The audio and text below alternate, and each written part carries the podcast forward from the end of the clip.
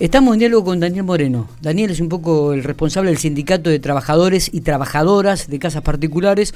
Hubo un aumento hace muy poquitito este, que resaltó y que surgió en varios medios nacionales y también provinciales. Y en relación a este tema estamos hablando con él. Daniel, gracias por atendernos. Buenos días. Buen día, Miguel. Bueno, gracias por la comunicación. Por favor. Bueno, contanos un poco, este, ¿cómo han tomado este aumento? Si este, fue de acorde a lo, a lo que ustedes esperaban.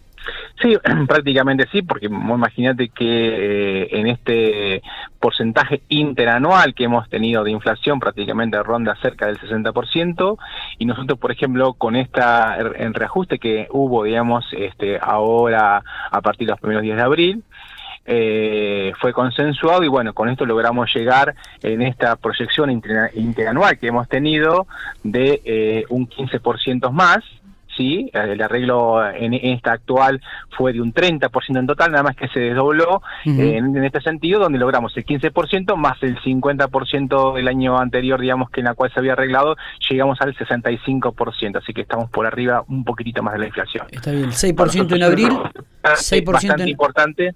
Claro, 6% en abril, vos lo dijiste, 9% ahora en mayo y el 15% va a ser en junio. Bien, eh, entonces esto está dentro de, lo que ustedes esperaban y, concuerda un poco lo que va a ser este año. Digo, y a partir de junio, ¿no? el segundo semestre de este 2022, ¿se van a sentar a, hablar nuevamente o...? Sí, sí, ya está previsto y está en ya está en el acta refrendada, donde a partir del mes de agosto, obviamente, nos volvemos a sentar a, y a renegociar ya el periodo prácticamente de 2022 este, y 2023. Bien. Eh, ¿cuál, bueno, ¿cómo, cómo, ¿cuáles son los objetivos? Además de este, digo que era el más importante, porque ya estaban esperando la definición en relación a los aumentos, digo, ¿cuáles son los otros objetivos que les ocuparán este 2022, Daniel? Sí, más allá de eso, obviamente estamos trabajando eh, queremos ya prácticamente llegar a un buen puerto en, en, una cuestión que nos siempre nos viene inquietando que tiene que ver con respecto a la obra social. Eh, estamos ahí charlando con, la, con el Ministerio de Salud de acá de la provincia, obviamente para poder eh, solucionar el inconveniente que tienen muchas compañeras, obviamente que no pueden atenderse en ningún sector, ni tanto en el privado ni en salud pública, digamos, para tener acceso a la salud. Porque convengamos que la obra social que está que es de Buenos Aires, ¿sí? la OSPAC, que es como se llama, no tiene oficina acá en la provincia de La Pampa. Entonces, por ahí muchas veces les dificulta a las compañeras este, hacer algún trámite respectivo de la obra social.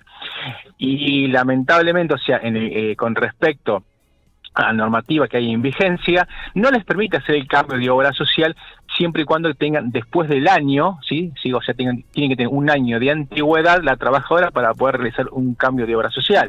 ¿sí? Tienen que tener dos, dos aportes consecutivos para poder realizar el cambio.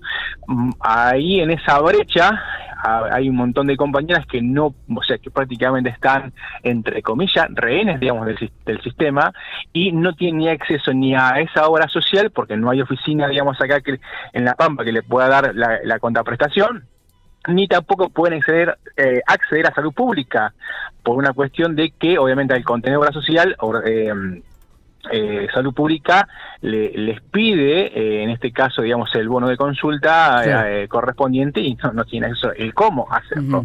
Entonces, lo que estamos tratando de, llegar a través de, Salud Pública con algún convenio con nosotros mismos para que esa franja de compañeras, obviamente, puedan acceder a esa obra social, o sea, perdón, a esa, a esa prestación en salud pública. Por lo menos eso y que no, no tengan, digamos, este ningún tipo de cobertura como tiene al, hoy actualmente. Hoy, hoy actualmente la trabajadora está desprotegida con respecto este, al no, no tener acceso a la obra social. ¿sí? Eso por un lado. Y por el otro lado, obviamente, estamos trabajando, que días atrás estuvimos en Buenos Aires, estuvimos en el Congreso, donde presentamos la inquietud este, de empezar a, a, rever y estudiar, obviamente, la ley de casas particulares, porque obviamente nos interesa una eh, proyectar una reforma laboral que tiene que ver con el avance de derechos de trabajadoras que obviamente hoy en día todavía no son reconocidos. Por ejemplo, el fondo de desempleo. Sí, es algo que nos interesa muchísimo, que pero para eh, hacer efectivo esta, este derecho en las trabajadoras de casas particulares que no tienen acceso al fondo de desempleo, hay que modificar antes algunas leyes. Entonces, la idea es armar un proyecto que tenga que ver, pues, por tomar un ejemplo este, como el que te acabo de mencionar, como también otros más, en la cual hacer una, un proyecto de reforma que sea exclusivamente para casas particulares, este, y ahí obviamente que puedan modificar, digamos, algunas leyes en el cual les permita el acceso igualitario que cualquier trabajador o trabajadora del régimen general. Está bien. Sí, en ese sentido estamos trabajando eh, y estudiando, digamos, para elevar la propuesta que ya algo hemos hemos charlado días eh, días atrás cuando estuvimos en el Congreso en Buenos Aires, bueno, y ahí surgió el compromiso de sentarnos con la Comisión de Trabajo de la Cámara de Diputados, este, en la cual nos van a convocar para seguir estudiando este tipo de, de modificaciones de, de, las leyes que queremos llevar a cabo y elevar para más beneficio para las compañeras. Eh, Daniel, en estos momentos estás en Santa Rosa por algún trámite en especial, ¿se puede saber? Sí, mira, hoy casualmente siempre venimos a Santa Rosa, eh, acá hacemos atención también a todas las compañías acá de, de, la zona, de Santa Rosa, de Toay, con diferentes inquietudes, este, donde también obviamente a veces eh, acompañamos a, la a las trabajadoras, este, a relaciones laborales para hacer algún tipo de reclamo mucho más fehaciente o en el caso de este, cobrar alguna alguna diferencia salarial o en el caso de algún reclamo este, de alguna indemnización correspondiente. Está bien. Daniel, te agradecemos. Dale, te agradecemos mucho estos minutos. ¿eh?